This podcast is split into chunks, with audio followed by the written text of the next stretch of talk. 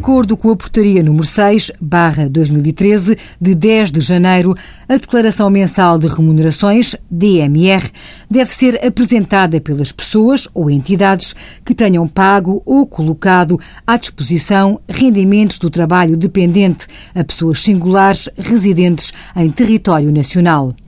devem ser declarados na DMR os rendimentos do trabalho dependente pagos ou colocados à disposição dos respectivos titulares residentes no período a que respeita a declaração. Designadamente, sujeitos à retenção na fonte, ainda que lhes corresponda a taxa de 0% nas tabelas de retenção,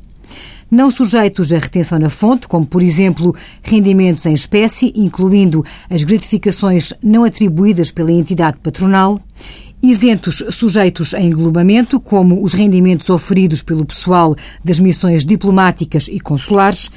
e rendimentos não sujeitos a IRS, como a parte dos subsídios de refeição não tributada em IRS. Os rendimentos oferidos por sujeitos passivos deficientes com grau de incapacidade permanente, devidamente comprovado igual ou superior a 60%, devem ser indicados pela totalidade.